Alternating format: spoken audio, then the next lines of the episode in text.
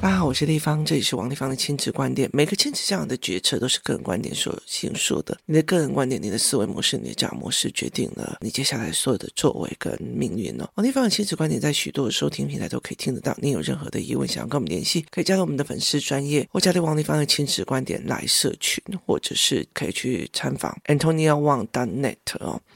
那我们今天来聊一件事情哦。思考的一件事情哦，人呐的思维模式是什么？人的思考模式到底是什么？那这也是我一直在协助我的孩子们去看别人的思考模式，跟同层归纳自己的思考模式的一个概念哦。查理芒格他过世了，然后有他有一百个思维模型的一个论点哦。那基本上呢，以我们一般人来讲，叫做大部分的使用的决策模型叫做归纳法。归纳法，例如就是说呢。非常非常呃直白的例如就是说，你在家乡里面看到的天鹅是白的，你在动物园看到的天鹅是白的，然后你又去下一个公园看到的天鹅又是白的，那你就会认为全世界的天鹅都是白的。可是事实上不是，因为世界上有黑天鹅哦。那也就是说呢，你的认知跟你的经验值来判断，于是直接归纳法。天鹅就是白的，就是你就会直接归纳天鹅就是白的，一直到了说，呃，因为他们有那时候是在讲这个案例是在讲他去欧洲，去了欧洲也有看到了黑天鹅，他才发现天啊，原来有天鹅是黑色的。所以这是一个概念，也意思就是说，人大部分使用的是归纳法的模式哦，就是大部分的人使用的就是用归纳法的模式，然后来去思考一件事情，就是你怎么归纳这一件事情，你怎么去想这一件事情哦。所以人大部分用归纳法来做这件事。好。那我为什么会讲这件事情呢？我大部分的带孩子叫做推演法，就是这件事情往下推演，往下推演会是什么？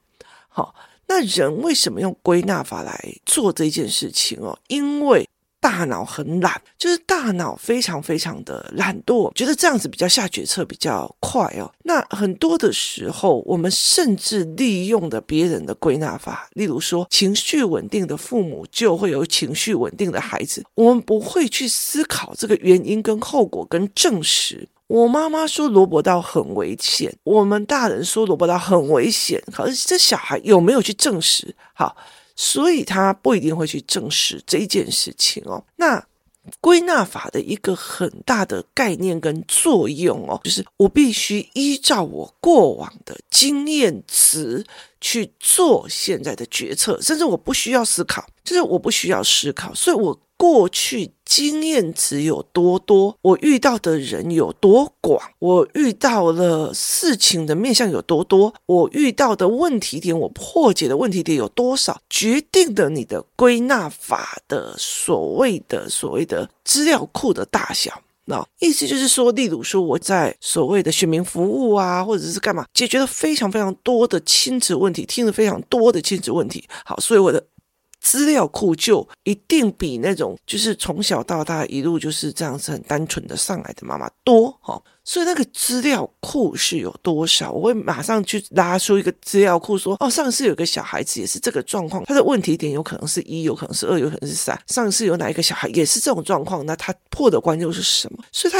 经验跟归纳法其实有一种它的局限，在于是你的见识跟你的思维模式，跟你看的人的一个状况跟人哦。那我们这样子来讲哦，所以呢，有很多的父母他的归纳法是不行，你一定要读书，你一定要考上好大学才会有好未来。好，为什么？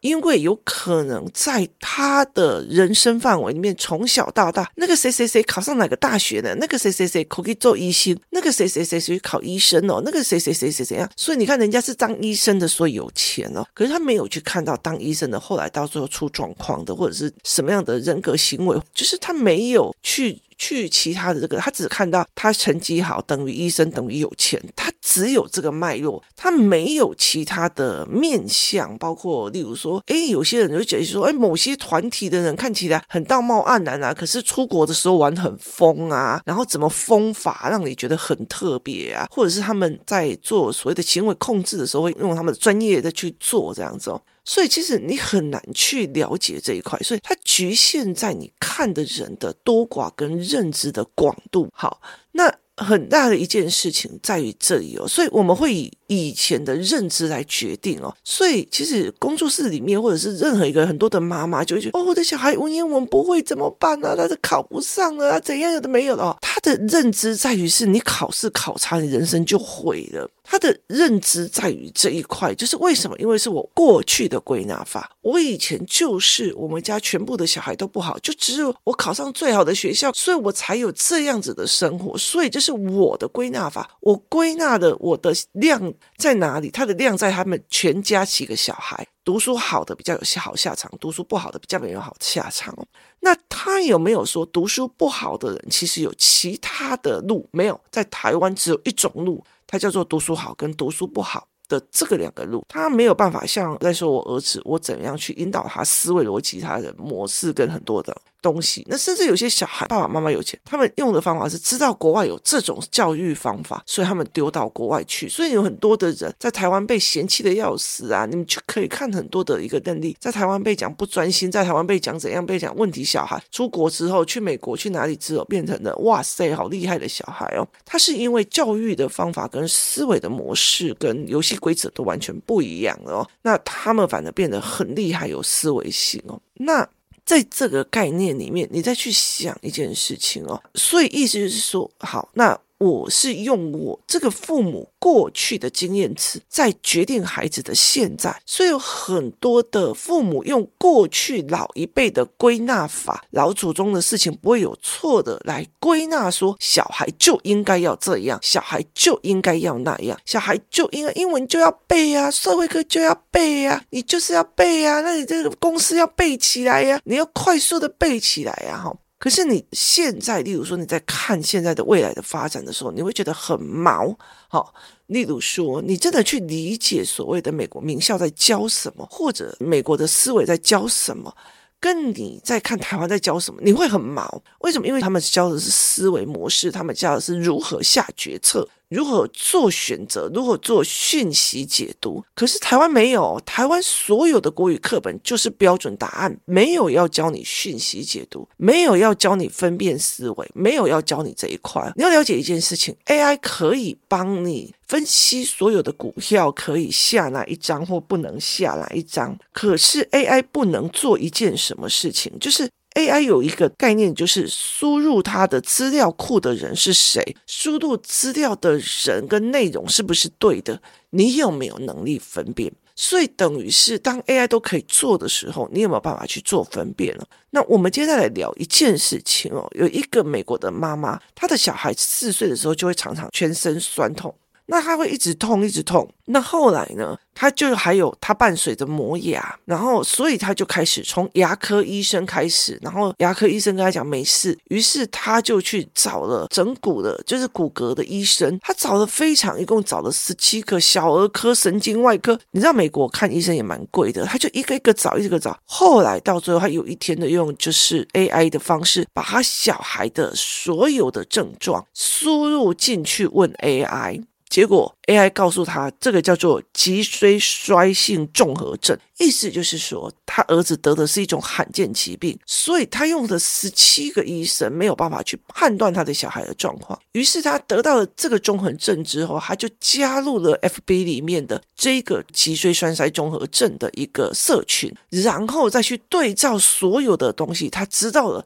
哦，原来我儿子是这种病。好，如果这 AI 都已经有办法判断到这里的，那背诵的意义到哪哪里？就是背诵的思维意义到底是在哪里？它是一个资料库，资料库里面的一个概念，但是你怎么去判断这个资料库？判断一个叫做逻辑思维的一个概念哦，它是一个逻辑思考的一个概念哦。像我在聊说有一个 podcast 在讲教养太好，所以有时候别人骂你哦，你其实梗不回去，对不回去，怼不回去这样子哦。那那个女孩呢，这阵子呢就一直在练怎么怼人，你知道吗？她就一直在练怎么怼人这样子。然后有一天。天呢，我儿子就跟我讲说：“妈妈，虽然他在网络上看了很多怼人的神剧跟思维，可是我觉得他不可能会怼人，而且他并没有得到愉悦。”然后我就问他说：“为什么？”他说：“因为呢，他背的是那些语言的公式跟语言的话语。”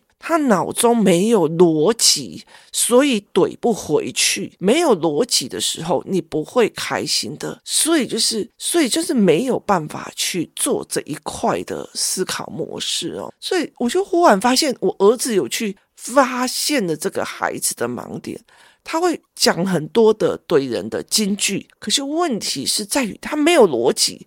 所以等到别人讲这一句话的时候，他说对对对，来，你都对了，他就用比较陈欢的方式去怼回去哦。所以他是逻辑思维是站在前面，他就说妈妈这个女生她的一直的问题都在于是她的逻辑思维没有办法建立好，所以意思在于是说这些东西产生的原因有可能是哪一个原因？它有很大的一个逻辑概念。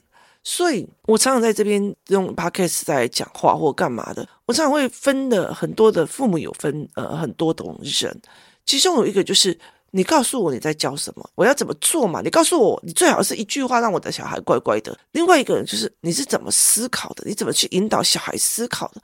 你做这一句事情，小孩会怎么思考？像我跟我的女儿昨天在聊一件事情，叫做忍一时什么。他就在讲说，他们在讲 EQ 课，忍一时风平浪静，退一步，然后呢，就是能量加剧爆发了，就是发动爆发力去把他揍一拳的意思。然后我就说，不是应该是忍一时，越想越气，退一步。他就说暴力冲击这样子啊。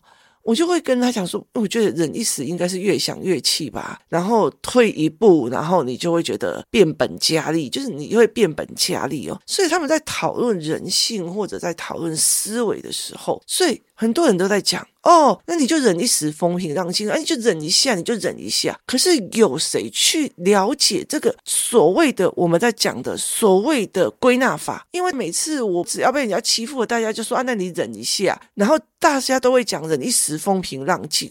可是真的事实，你有忍吗？就是事实发生我们身上的时候，你是不是忍一时，越想越气，然后退一步，它变本加厉？所以很大的一个概念是，你的归纳法其实是别人的归纳法，你不想。可是其实真的事情上，你真的会不会是忍一时风平浪静？那个风平浪静也并不一定是你要的。所以很大的一个就是，很多的父母用自己的归纳法在看外面，可是 AI 已经改变了。所以当很多的父母会觉得，我的小孩，我已以前就是这个样子读书的，我以前就是怎样弄的。我以前我是大人呢，我比较懂。我常常会在讲说，世界已经在变了。如果我今天是一个农耕社会，而且完全没有科技发展，那我永远都是一个在，例如说明朝时期，那所谓的那种所谓那些东西，包括说。父母懂得比你还要多，或干嘛？他的经验值在那个区域或许是对的，可是很重要的一件事情，当网络、当 YouTube、当所有的手机，它都可以让小孩接受到新的讯息的时候，你确定你的讯息的收集比的孩子还多？你可以确定你以前的所谓的人生价值，说啊，一定要考好成绩啊，才会怎样怎样。这个东西以后会让你的孩子未来来的七十年越来越厉害。没有，你知道 AI 这几年，就是你就会不敢想象五年后是什么。我就跟我的女儿在讲，其实我也觉得好恐怖哦，就是。为什么 AI 的进展会快成这一副的德性？我儿子都可以去跟 AI 对谈，然后请他生成，然后做出一幅画或做出一些东西。所以这让我觉得非常非常的可怕。那等于是说，你现在在写作文，你现在在做很多事情，很大的一个部分是不需要。那但是问题在于你需要什么？就是判断跟决策。跟选择恰恰好的一件事情是，所有的课本里面，你从一年级给我弄到十二年级，他们都告诉你不要怀疑课本。这是标准答案。我告诉你，徐志摩是一个才子，是一个多情种，你就要相信他就是一个多情种，他绝不是一个渣男。所以在这整个概念里面，等于是你让孩子去接受了你所谓的那些文学家的思维的对错，而那个文学家可能是四零年代的、三零年代的、五零年代的，然后这一群孩子却要在未来七十年去面对一个 AI 新世界哦，它是一个非常吊诡有趣的一件事情，而这一群父母都会觉得说，对，你就是要用功，你就是这个这一题就是你这个时候就要用尺，你这个时候就不能怎样，你字就是写歪的。我们在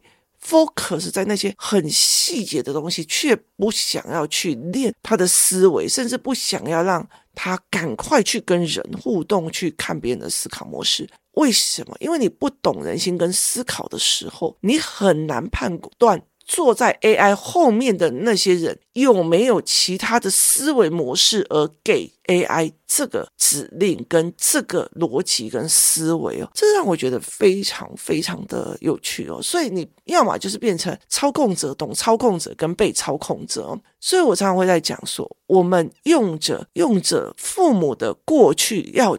教一个孩子去面对孩子的未来，而那个未来连我们都不清楚哦，这才是一个让我觉得非常非常觉得恐怖的一个地方哦。因为我都在跟我的孩子在看 AI，或者是在看 AI 的思维，甚至我要带他们去看所谓的写程序的人的思维模组是什么。他们就在看的过程，他就觉得说，那这样子我们为什么要读这些东西？我就说，那个叫叫你稳定性、思维性，然后有很多概念。你可以学，但是妈妈并不觉得这个你一定要考一百分或一千分，因为其实真正厉害的人都在追求失败率。我追求的哪一个东西失败了，再继续起来，然后去检讨那个失败，而并不是我要追求我这一辈子不会犯错。所以有很多的父母卡在一个我以前这个考上那么的好的学校，我不会犯错，所以你也不可以犯错，导致到这个孩子去到这个真实的社会的时候，他已经在用。父母六零年代、七零年代的思维逻辑，要面对未来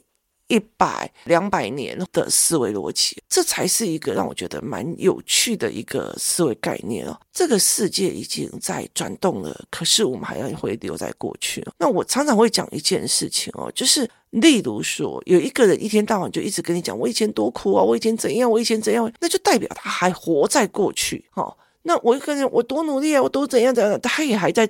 他那个过程，因为他已经没有往前了。可是，当我们真的在一直往前冲的人，你会觉得你没有时间在缅怀过去，或者是缅怀个东西。我会做 podcast 的一个原因也是这样。我今天学的，我今天思维的，我今天做的，我做了记录以后，我明天就会把这件事也忘掉，因为我告诉我自己，昨天 podcast 这条路了，所以我就不需要再纠结这个事情了。所以后来我会觉得，父母很多的是用他过去的经验价值产生的一个。经验的归纳法，然后去要求孩子用他的归纳法生活。的结论与前提在于，因为我是大人，因为我是妈妈，我告诉你这个不对就是不对，我告诉你这个对就对，所以这才是一个让我觉得最有趣的一个思维逻辑哦。所以你怎么去看这件事情呢？你怎么去思维这一件事情？你是归纳法还是演绎法？对我来讲，我很多的事情会想要去演绎，说接下来会发生什么事，然后会发生什么，接下来会发生什么事哦，就在想说为什么。教小孩围棋的一个概念，就是如果我下个子在这里，接下来它会发生什么事？接下来别人在下这个子又会发生什么事？有什么样的思维模式哦？所以你要去了解，你用的是一个推演，还是一个我归纳法？我以前就这样啊，我就是不会啊，你就是怎样啊？然后甚至你会不想要去怀疑你所认识的所有的价值啊。其实我觉得台湾有一个非常有趣的，像当你没有办法用。能力去思辨媒体到底哪里有错误，然后你更不可能去看 AI 到底是有任何错误。可是有很多的父母一直咬死着一种似是而非的概念，例如说，小孩都在祈求父母无条件的爱。我跟你讲，小孩没有，小孩甚至连爱父母都有条件的。你今天去问他爱爸爸还是爱妈妈，我告诉你，他一定会从中选一个。他没有对父母无条件的爱，谁对他好，谁喜欢的，谁是他的命脉、经济命脉，他就会选择那个人。所以对他来讲，他也是有条件的。他会知道阿公对我好，外公对我好，他也是有条件的。你现在不给他糖，跟接下来不给他手机，他会决定他恨不恨你。他也不是对父母无条件的。他在祈求父母无条件的爱这件事情，我也觉得不可能。我不会教我的小孩无条件的去爱一个人。这这有病啊！他吸毒，我也叫你我女儿无条件爱他吗？他开始摆烂了，然后在你面前玩女人给他看，你也会无条件爱他吗？如果你的儿子你要无条件爱他，他吸毒，他想要害他妹妹，他想要杀死他妹妹，你也会无条件爱他吗？我我觉得最重要的一件事情，当你去寄望人生在追寻一个真正爱你、无条件爱你的男人，我觉得那个追寻才是一个痛苦的。一连串的求不得，何必呢？就是给孩子一个真实的社会，你自己都可以过得很好、很美，你自己可以把自己有能力过好。就最好了，就不用去寄望别人看到你的付出，看到你的快乐，看到你的努力，看到你的什么。所以对我来讲，我就觉得说，嗯，我一直在整个求知的过程是非常愉悦的。就算别人不知道，对我来讲，我也是愉悦的。这才是一个非常重要的一个思维概念啊！你怎么想这个世界？你的认知在哪里？你怎么思维这个东西？它其实是一个非常重要的一个概念了。不要用过去的经验值。去面对未未来的孩子哦。如果你有想看啊，你一天到晚要求他考上大学就要考上大学，忽然发现你出来的时候，你今天台大英文系就出来的时候，拜托 AI 的翻译比你还要强，而且你看同步了，甚至你戴了一个眼镜，现在就已经有了。戴一个眼镜，然后你在国外读书，那一些人在黑板写什么字，你都可以看得清楚、看得明白了。那我问你，你到底是为了什么？你到底是为了什么每天在背那些东西哦？那孩子会不会恨你了？会不会怨你呢？了解的意思吗？就是他会不会怨你？他会不会恨你？他会不会去抱怨你？这才是一个最重要的一个思维逻辑哦。你怎么去看这一件事情？那你怎么去思维这一块的？这才是一个最重要的一个思维概念。他怎么去看懂这一块？他怎么去思维这一块？那才是最重要的，所以不要用你过去的经验去压迫小孩，这个一定要背，那个一定要干嘛？我们真的很重要的一件事，让他学怎么表达，怎么思考，怎么做决策，怎么做判断，怎么做思维，怎么去看懂东西的正确与错误率，这才是让我觉得最重要的一件事情哦。所以我常常会想要跟孩子聊天，各个孩子聊天，到处去跟孩子聊天，很大的一个原因是去探他们的思维模式，去看他们真的在想什么，他们最近。经历了什么？看了什么影片？做了什么思维逻辑？做了什么的解读？我甚至要他们教我，因为他们是活在未来的人。今天谢谢大家的收听，我们明天见。